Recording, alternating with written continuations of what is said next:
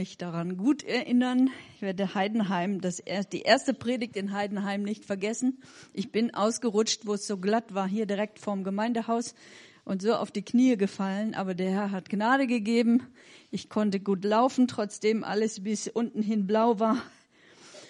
Aber heute ist ein guter Zeitpunkt, hier zu sein. Wir sind gut angekommen. Das ist super. Ich bin die Mutter der wunderbarsten Tochter auf dieser Welt, der Jasmin meine einzigen Tochter. Ich habe noch zwei Söhne. Ich freue mich, dass sie hier bei euch in Heidenheim so gut angekommen ist und dass sie euch auch mit ihren Gaben unterstützen kann. Das finde ich besonders schön. Und wünsche euch wirklich gottesreichen Segen. Und ich freue mich über den Wachstum, den ihr erlebt und das einfach das Weitergehen mit Gott. Ich selbst bin keine Pastorin, für die, die mich nicht kennen.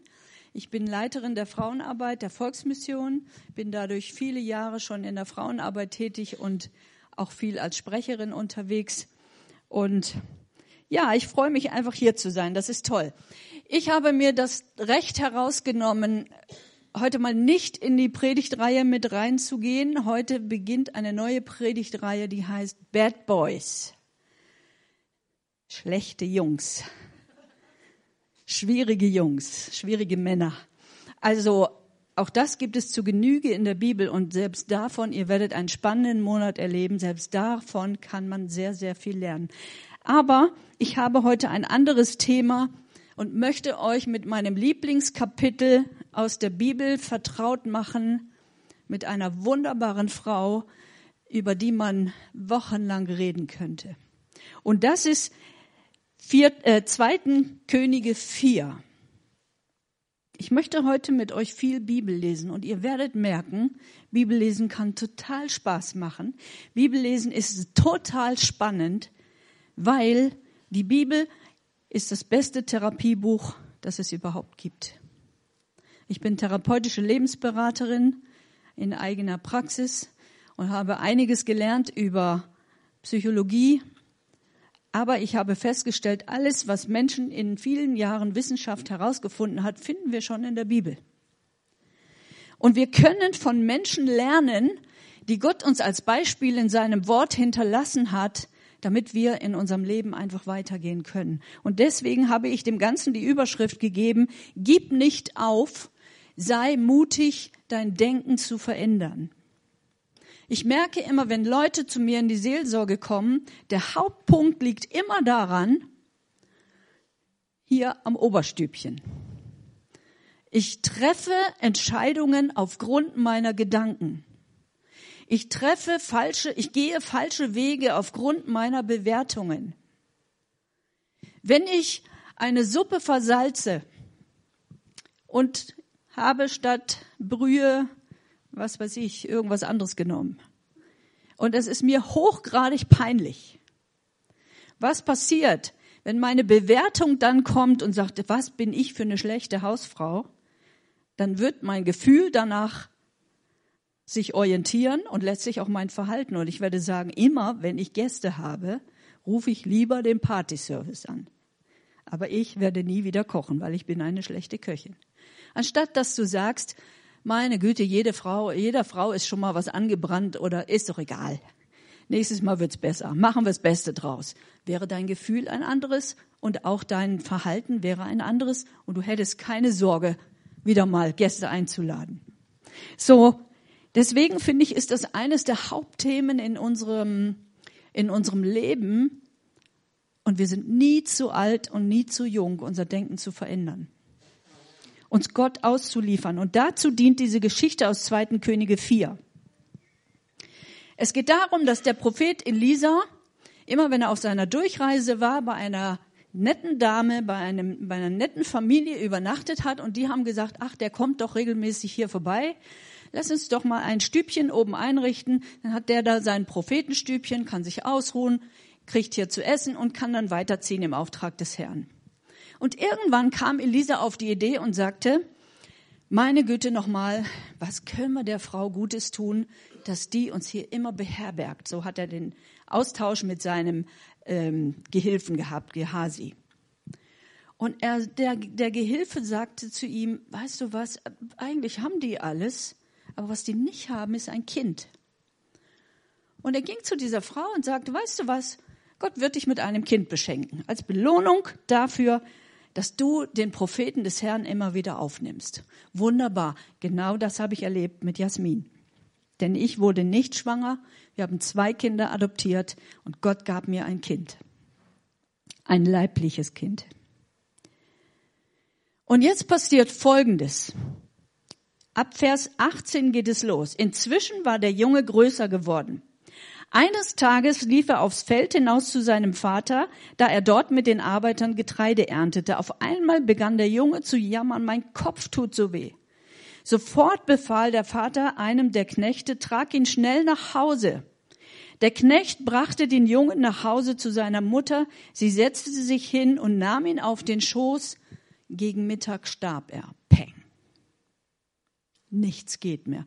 Ich habe mit unserer ehemaligen Vermieterin gestern telefoniert und sie sagte mir, nachdem ihr Mann gestorben war, jetzt vor kurzem, wissen Sie was, ich bin in so ein Loch gefallen. Und dann passiert noch, dass meine beste Freundin einfach vom Einkaufen nach Hause kommt, ihr Mann macht ihr die Tür auf, in dem Augenblick bricht sie tot zusammen. Sagt sie, ich konnte das alles nicht mehr verkraften, da brauchte ich auch Medikamente. Mein Bruder, mein jüngster Bruder, 39 Jahre, setzte sich in den Sessel und war in dem Augenblick tot. Und man steht da und sagt, alles aus. Geht nichts mehr. Alles aus. Hier ist alles zu Ende. Etwas Endgültigeres als den Tod gibt's ja gar nicht. Und wir sagen, müssen wir uns halt damit abfinden. Und in der Bibel gibt es so einige Beispiele, die von so extremen Situationen sprechen, die wir vielleicht auch teilweise schon im Leben erlebt haben. Gehen wir in die Geschichte des Volkes Israel, dann denken wir vielleicht an die Situation, wo das Volk ins, auf dem Weg war ins gelobte Land. Gott hatte es herausgeführt aus der Sklaverei Ägyptens. Und jetzt kommen sie an das Meer. Vor ihnen das Meer hinter ihnen die Soldaten. Falle. Nichts geht mehr. Und sie fangen an, in ihrer Panik zu schreien. Was macht Gott? Er setzt mal eben die physikalischen äh, Gesetze außer Kraft, teilt das Meer in zwei und das Volk Gottes kommt trockenen Fußes hindurch. Daniel in der Löwengrube, das war eine extremste Situation. Man hat Löwen besonders lange hungern lassen, bevor man so eine Aktion startete. Was macht Gott? Er macht Schmusekätzchen aus diesen wilden Bestien. David und Goliath, der Riese, der baut sich unglaublich auf und sagt, ha, ihr müsst erstmal einen finden, der mich besiegt. Ihr seid alle platt. Euch kassiere ich ein mit rechts und mit links. Wir lesen in der Bibel, dass er morgens zum Frühstück pöbelte und abends zum Schlafen gehen. Das erste in unseren Sorgengedanken ist doch, wenn wir morgens aufstehen, quälen uns die Sorgen des Alltags und wenn wir uns abends hinlegen, immer noch und dann merken wir, es ist irgendetwas zu viel, ich muss etwas machen. Was tut Gott? Er gebraucht einen zarten jungen Mann, der schon drahtig war. Man soll nicht sagen, dass das so ein kleines Bübchen war. Der hat ja schließlich schon mit Löwen und Bären gekämpft und hat sie besiegt. Also der war schon drahtig, auch wenn er zart gebaut war. Und er gebraucht ihn, um diesen Riesen zu töten, weil er sich nicht hat einschüchtern lassen, weil er gesagt hat, hey, was ist los mit euch, Volk Gottes? Wieso lasst ihr so einen Kerl da rumpöbeln? Wie kann der das Volk Gottes überhaupt so, so bezeichnen, so in Angst? Der hat gar nicht, der hat auch gesehen, wie groß der war. Der hat auch gesehen, wie laut der war. Der hat auch gesehen, wie bewaffnet der war. Aber der hat ganz andere Dinge gesehen. Er gesagt, wie kann so ein Mensch, wie könnt ihr das zulassen, dass so ein Mensch überhaupt seinen Mund aufmacht? Dem muss man doch das Maul stopfen. Und er tat es tatsächlich. Niemand hätte daran geglaubt. Aus all diesen Bereichen könnte man eine eigene Predigt machen. Josef wurde von seinen eigenen Brüdern in den Brunnenschacht geworfen und allein gelassen. Danach verkaufte man ihn als Sklave. Er kam ins Gefängnis weil man sagte, er hätte eine Frau vergewaltigt. Was tut Gott? Er rechtfertigt ihn am Ende, er stellt ihn wieder her und er lässt ihn zu einem der mächtigsten Männer seiner Zeit wurden, äh, werden. Ich denke auch an die Frau, die zu, die zu der Elia kam und er sagte, mach mir zu essen. Und sie sagt, naja, okay, machen wir die letzte Mahlzeit und dann sterben wir, mein Sohn und ich. Und sie tat es. Und was macht Gott? Immer wenn der Krug anfing leer zu werden, füllte er ihn wieder auf. Und Mehl und Öl gingen nie aus, ihr Leben lang. Er versorgte diese Frau auf übernatürliche Weise. Wir haben unser zweites Kind aus Rumänien adoptiert. Und dort gab es auch ein absolutes Unmöglich. Ähm, der Vater unseres Kindes war polizeilich gesucht, seit einem Dreivierteljahr schon, aber der musste die Adoption unterschreiben. So, wir hatten alle Gänge durch und diese eine Sache fehlte. Und dann sagte uns die Frau auf dem Jugendamt dort in Rumänien, es tut uns so leid. Sie haben den ganzen langen Weg umsonst gemacht. Wir können das so nicht durchgehen lassen. Sie werden ohne Kind nach Hause fahren. Wir waren mit drei Ehepaaren dort und bei den anderen beiden ging das alles durch und ich sollte ohne Kind nach Hause fahren.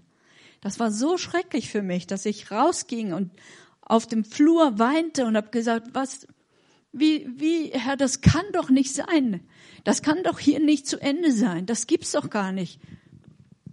Ich kann doch keine Kinder kriegen und unser erstes adoptiertes Kind soll doch nicht alleine aufwachsen. Und alles ging durcheinander. Es ging nichts mehr weiter. Sie sagte, die einzige Möglichkeit würde darin bestehen, dass dieser Polizeiinspektor aus Cluj, das war 400, äh, aus, aus Bukarest, 400 Kilometer weiter, dass der kommt äh, oder dass der das bestätigt und dass der, der könnte die Unterschrift ersetzen. Aber als sie dort anriefen in Bukarest, war dieser Polizeiinspektor gar nicht, keiner wusste, wo er war. Er war nicht da. Keiner wusste, wann er wiederkommt. Wir wussten nicht, wie es weitergeht. Und eine Freundin, eine, auch eine Pastorenehefrau, die mit uns war, die sagte, Elke, in unserer Bibel steht, wirf dein Vertrauen nicht weg. Es hat eine Belohnung. Aber wie soll das gehen? Die haben Nein gesagt. Der Mann ist nicht zu finden. 400 Kilometer. Wo sollen wir diesen Vater suchen, wenn die Polizei den nicht findet? Wir sind das erste Mal in Rumänien. Wo sollen wir diesen Mann finden? Und so ging das bei mir, die, und sagte, wirf dein Vertrauen nicht mehr. Komm, wir beten jetzt einfach mal. Es kam keine Lösung, es gab keine Lösung. Und wir waren auf dem Weg nach draußen und als wir die Türklinke in der Hand hatten von diesem Gebäude, rannte eine junge Frau uns hinterher und sagte, seid ihr die Deutschen, die Kinder adoptieren wollten? Soeben ist der Polizeiinspektor von Bukarest hier eingetroffen und er wird das unterschreiben. Und wir waren durch. Und so oft haben wir vor diesem unmöglich, unmöglich, unmöglich gestanden. Und immer wieder gab es einen Weg. Extremsituationen kennen wir, glaube ich, alle. Ich möchte zurückkehren zu unserer Eingangsgeschichte ab Vers 21.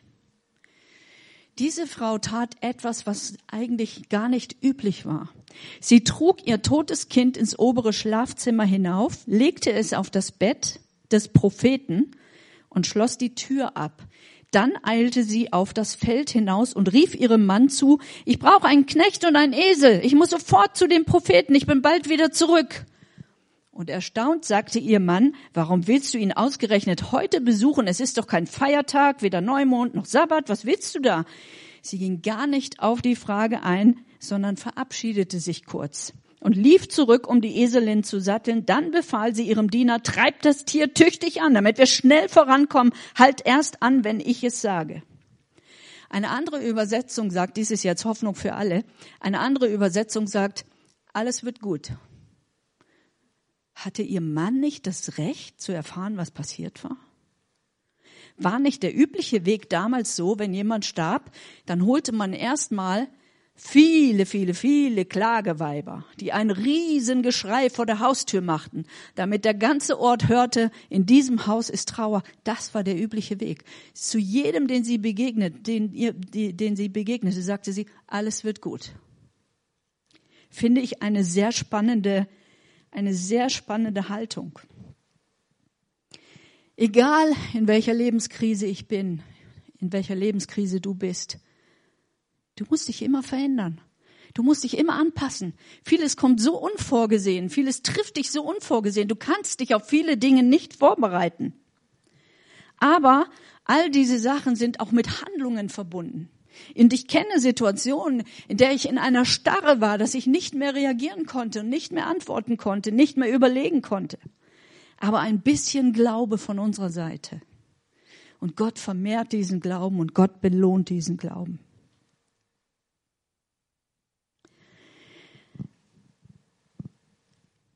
Wir lesen weiter. Jetzt ist sie unterwegs. Und ich kann mir vorstellen, also so geht's mir.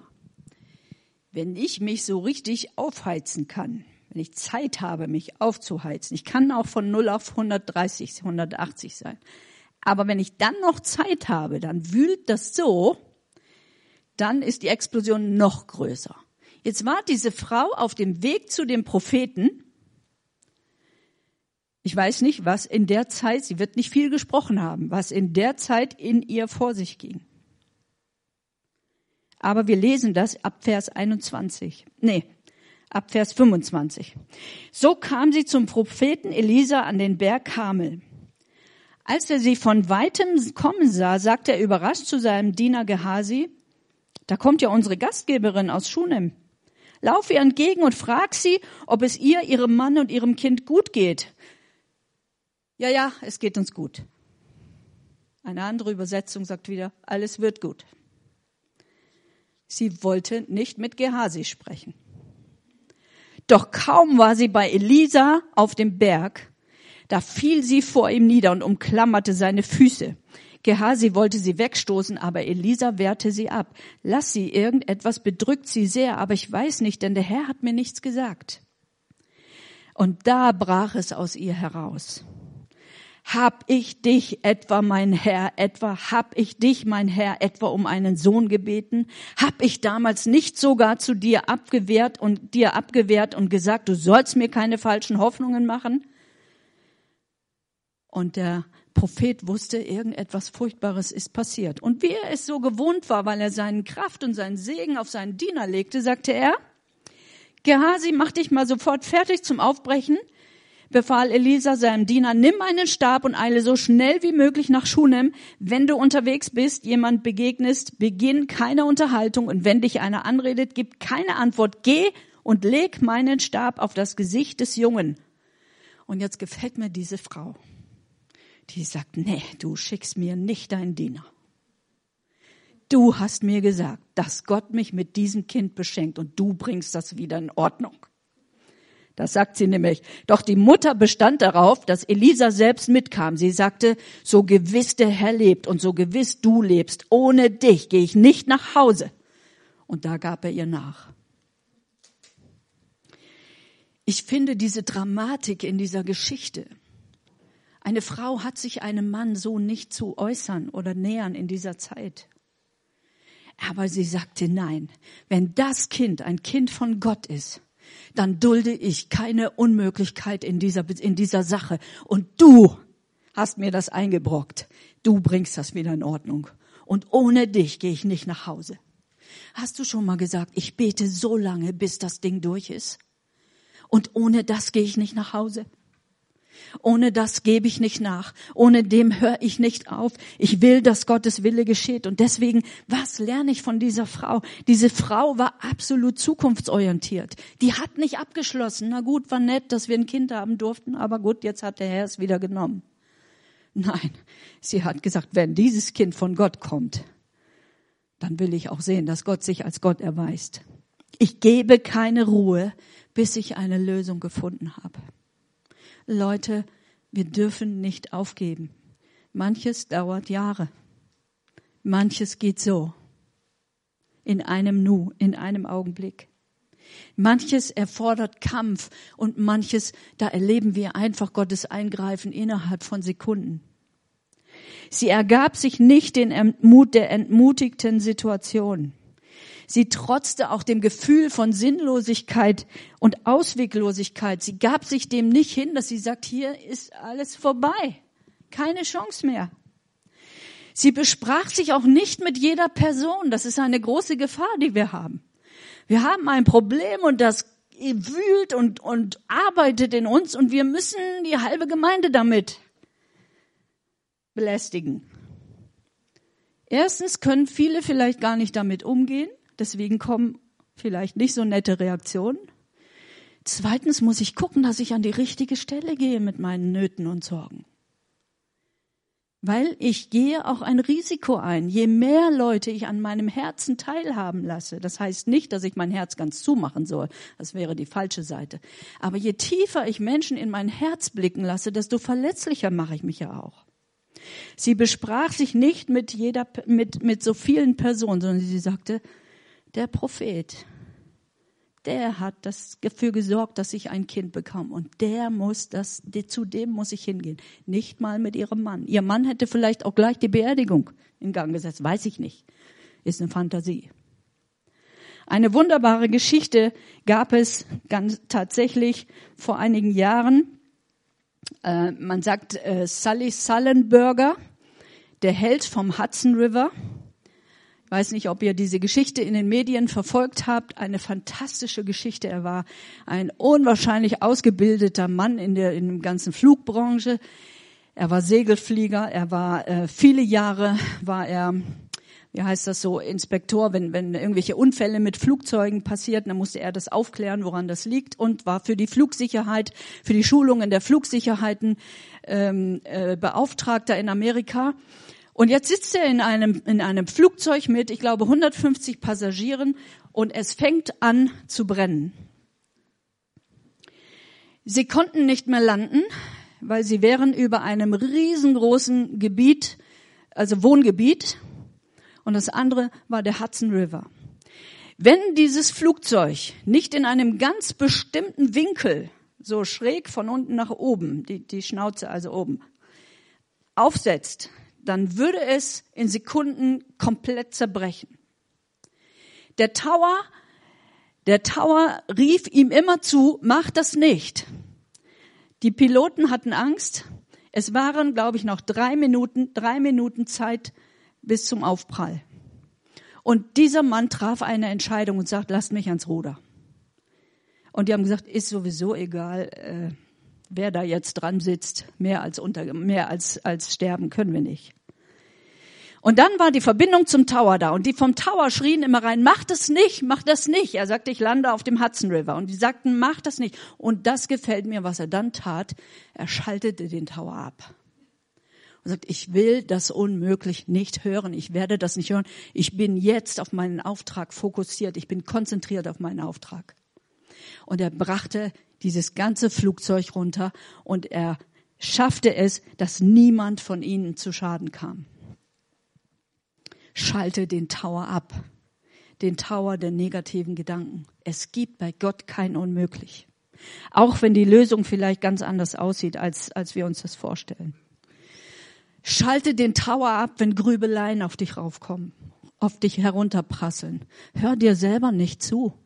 Es gibt einen Spruch, der sagt, ich lass mir doch von mir nicht alles gefallen. Was mache ich da mit mir? Warum zerstöre ich mich selber? Muss ich mich noch niederreißen, wenn es mir schlecht geht? Mache ich mich auch noch fertig mit Selbstmitleid, mit schlechten Gedanken? Warum tue ich mir das an? Ich möchte das nicht. Wir lesen weiter.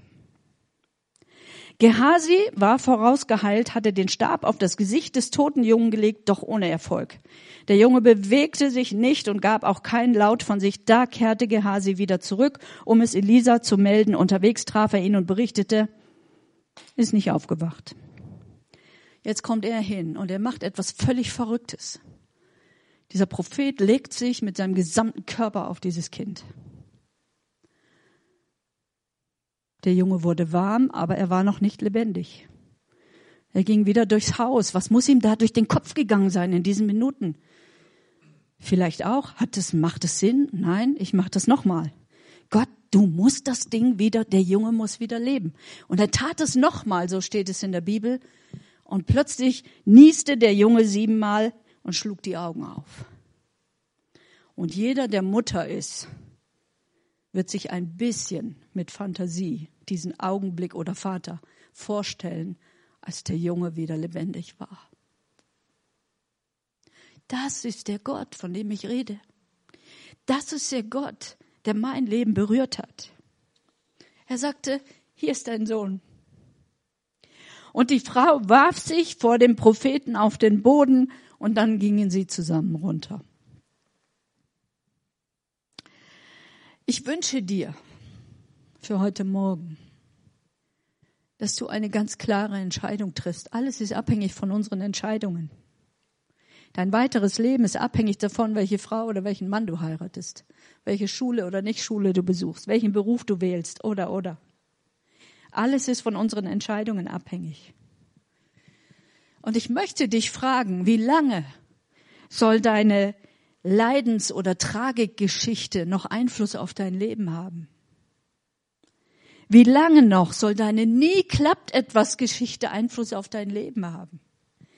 Wie lange noch soll deine Selbsthass- und Selbstanklagegeschichte Einfluss auf dein Leben haben?